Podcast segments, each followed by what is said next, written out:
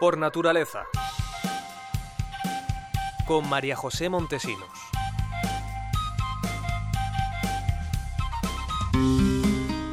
Hola, bienvenidos un día más a este espacio dedicado al medio ambiente y la sostenibilidad. Hoy vamos a recordar que esta semana se ha celebrado el Día Internacional del Suelo y conoceremos más de este elemento que tenemos bajo los pies. Pero antes vamos con unas cifras sobre todo lo contrario, sobre la atmósfera. El dato. Los niveles de CO2 en la atmósfera vuelven a batir récords este año pese a los meses de confinamiento por el COVID-19. Son los datos que revela en su último informe la Organización Meteorológica Mundial. Las medidas de confinamiento han reducido las emisiones de muchos contaminantes y gases de efecto invernadero, como el dióxido de carbono, el CO2. En concreto, el proyecto Global Carbon ha estimado que durante el periodo con restricciones más estrictas de actividad, las emisiones diarias de CO2 pudieron haberse reducido a nivel mundial hasta un 17% debido al confinamiento de la población y la parada de la industria. Sin embargo, esto, aunque ha ralentizado el ritmo de crecimiento, no ha sido suficiente para detener el aumento constante de los niveles de dióxido de carbono. El dióxido de carbono es el gas que más contribuye al calentamiento global, pero hay otros que también preocupan, como el metano, el óxido nitroso, y cuya concentración en la atmósfera ha seguido creciendo igualmente. El tema. Ayer, 5 de diciembre, se celebraba el Día Internacional del Suelo. Se trata de una fecha que se celebra desde que así lo instituyera la Organización Mundial para la Alimentación, la FAO, en el año 2014. Que su celebración sea tan reciente indica la poca atención que hasta ahora se le ha hecho a este elemento imprescindible para nuestra vida en el planeta. La tradición atribuye a Leonardo da Vinci la frase Conocemos más del movimiento de los cuerpos celestes que del suelo que pisamos. El suelo o la tierra es la delgada capa que hay entre las rocas y la atmósfera. No pasa de unos cuantos centímetros, pero nos proporciona alimentos, cumple funciones ambientales y alberga una gran diversidad de vida. Precisamente este año 2020 el lema escogido para el Día Internacional ha sido Mantengamos vivo el suelo, protejamos la biodiversidad del suelo. Y es que el suelo no es esa lámina inerte que pensamos, al contrario, debajo de nuestros pies hay todo un universo vegetal, de microorganismos y de pequeños seres vivos cuya interacción mantiene el suelo sano y fértil.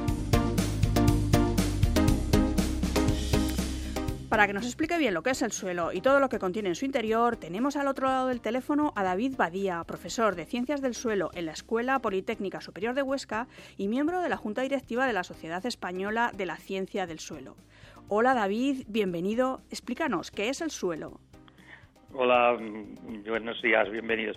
Pues eh, mira, el suelo podríamos decir que es la epidermis viva de la Tierra, ¿eh? es esa capita finita que, bueno, es vital para nosotros y que, bueno, está compuesta de materia mineral, sobre todo, materia orgánica, es decir, sólidos, pero que también eh, tiene huecos, tiene poros mm, de una forma similar a la que podríamos tener en un edificio, ¿no? Tenemos una serie de piezas que nos dejan esos huecos para mm, que podamos vivir nosotros eh, con agua, con aire, igual que, que, pasa con el suelo, y que ya, como digo, mm, pues es absolutamente vital para nuestra supervivencia. Porque ¿cuáles son las funciones que cumple el suelo? ¿Qué, son esas funciones importantes para nosotros, para la vida en el planeta en general? Sí, sobre todo eh, son múltiples ¿eh? las funciones, pero tal vez podríamos empezar por la que eh, bueno nos suministra alimentos, sustenta la producción primaria del ecosistema. Entonces, se considera que mm, el 90 y muchos por ciento de los alimentos, a través de la actividad agraria y silvícola, pues nos está suministrando esa fruta, esas legumbres, esas hortalizas, cereales, directamente para el hombre o, indirectamente, ¿no? A través del ganado, la alfalfa, el maíz, o sea, que nos da de comer el suelo. Y no solo eso, sino que eh, el algodón, el lino, bueno, también lo sacamos de esa producción primaria, ¿no? La madera para eh, nuestro mobiliario, la construcción, eh, para fabricar papel, todo eso viene del suelo. Además, hay una clara relación entre calidad del suelo y calidad de los alimentos. Es decir, no es una cuestión solamente cuantitativa, sino también cualitativa. Esa yo creo que sería la principal función, pero después tenemos también, lo comentabas en tu entrada, eh, el, papel que juega a nivel ambiental. Eh, en el suelo, eh, bueno, tenemos 25.000 millones de toneladas de carbono, carbono que forma parte del CO2. eh, uno de los gases de efecto invernadero.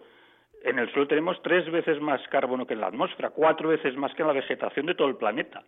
Por lo tanto, juega un papel con el, eh, ese, cambio climático ¿no? que estamos intentando frenar. Nos ayuda a luchar contra el cambio climático.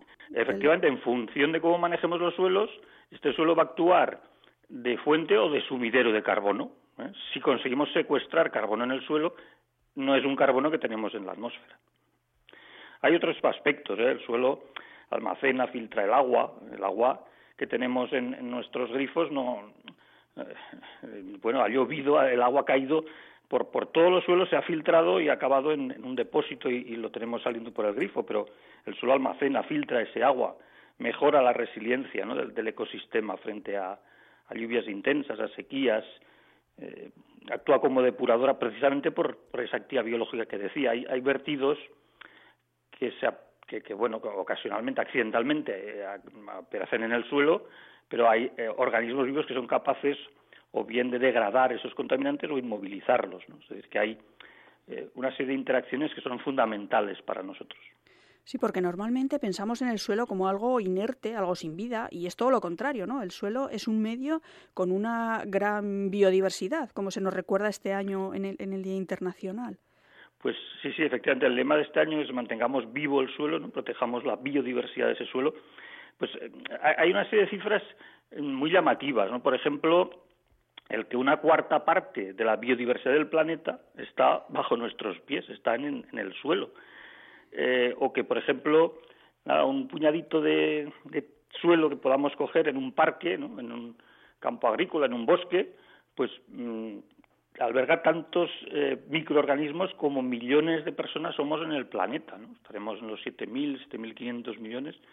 Pues fíjate, ¿no? La, cantidad de... En un puñado de, tierra, ¿no? Sí, sí, sí, una cucharadita, un puñado de, tierra hay todos esos microorganismos, ¿no? Y sin embargo, conocemos muy pocos, ¿eh? Por ejemplo, se estima que, bueno, ahora que estamos con el tema de las pandemias, ¿no?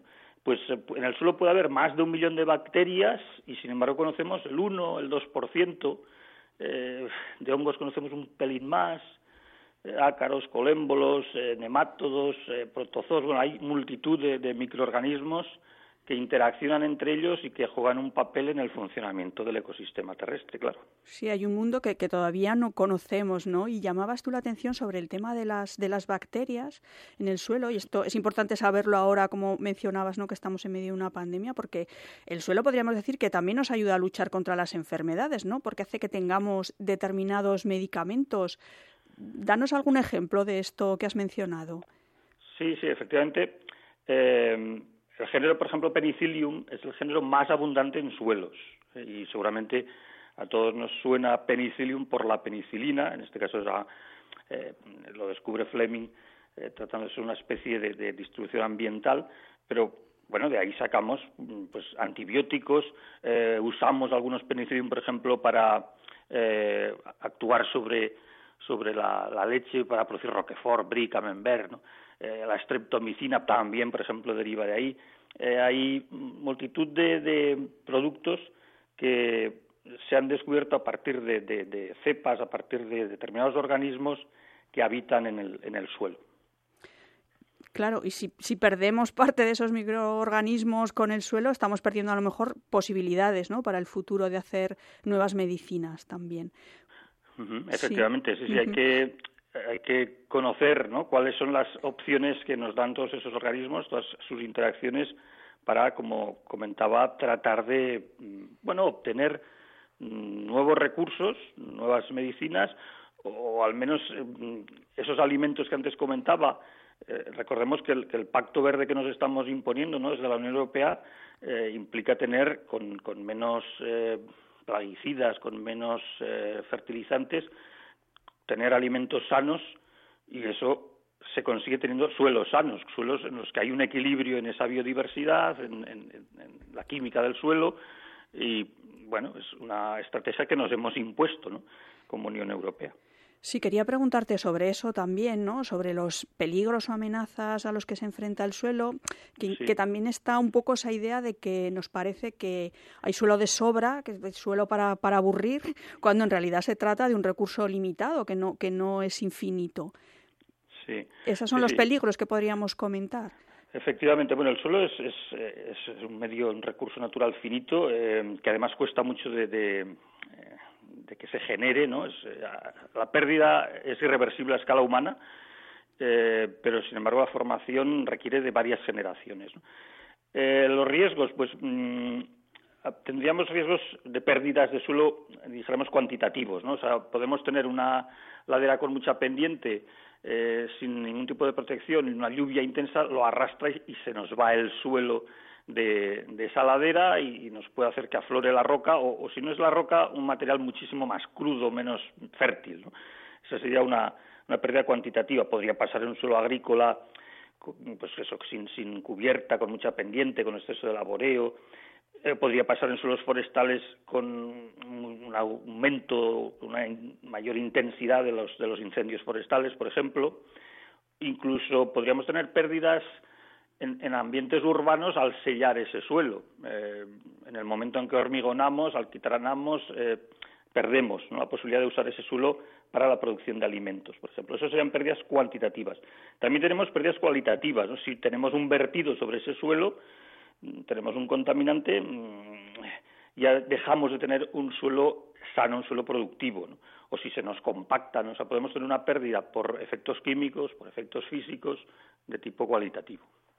Pues muchas gracias, David, por, por, tus explicaciones. Espero que a partir de ahora seamos todos más conscientes de la riqueza y la biodiversidad que existe en un puñado de tierra, como nos decías, y que nos sensibilicemos más con la necesidad de cuidar los suelos pues eh, eso espero y ahí estamos eh, en la educación tratando de divulgar esta, esta información y desde luego agradecemos que, le prestéis también atención a, a los medios de comunicación.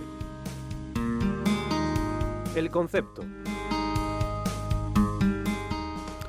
Hoy hablamos de economía circular. La economía hasta ahora se ha desarrollado en un sentido lineal. Desde la extracción o el cultivo, las materias producidas alimentan la industria para generar productos que consumimos y una vez que ya no nos sirven van al vertedero, donde la basura se acumula interminablemente. La economía circular cambia ese modelo productivo, recupera los residuos y los restos de fabricación para que se reciclen en materias primas con las que crear nuevos productos. Con la economía circular se reduce el consumo de materias primas, se evitan técnicas extractivas que son muy contaminantes y costosas y se rebaja el volumen de residuos al ser reutilizados. La recomendación. La FAO ha creado un material de acompañamiento para el Día Internacional del Suelo que ofrece interesantes recursos didácticos y divulgativos, la mayoría de los cuales cuentan con versión en español. En su página web www.fao.org se puede descargar gratuitamente vídeos, infografías, publicaciones, pósters y hasta el cómic español Vivir en el suelo, en el que aparece una referencia al naturalista aragonés Lucas Mayada. También la página web de la Sociedad Española de la Ciencia del Suelo, www.sex.es,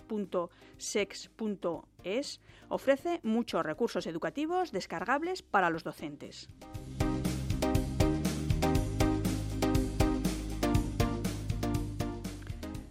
Se ha acabado nuestro tiempo por hoy. Me despido junto a nuestro técnico de sonido Alberto Alejos, que nos ha acompañado desde la cabina de control. Sabéis que podéis encontrar nuestro programa también en la web de Radio Nacional y en las principales plataformas de podcast. Os deseo una semana feliz y respetuosa con el medio ambiente.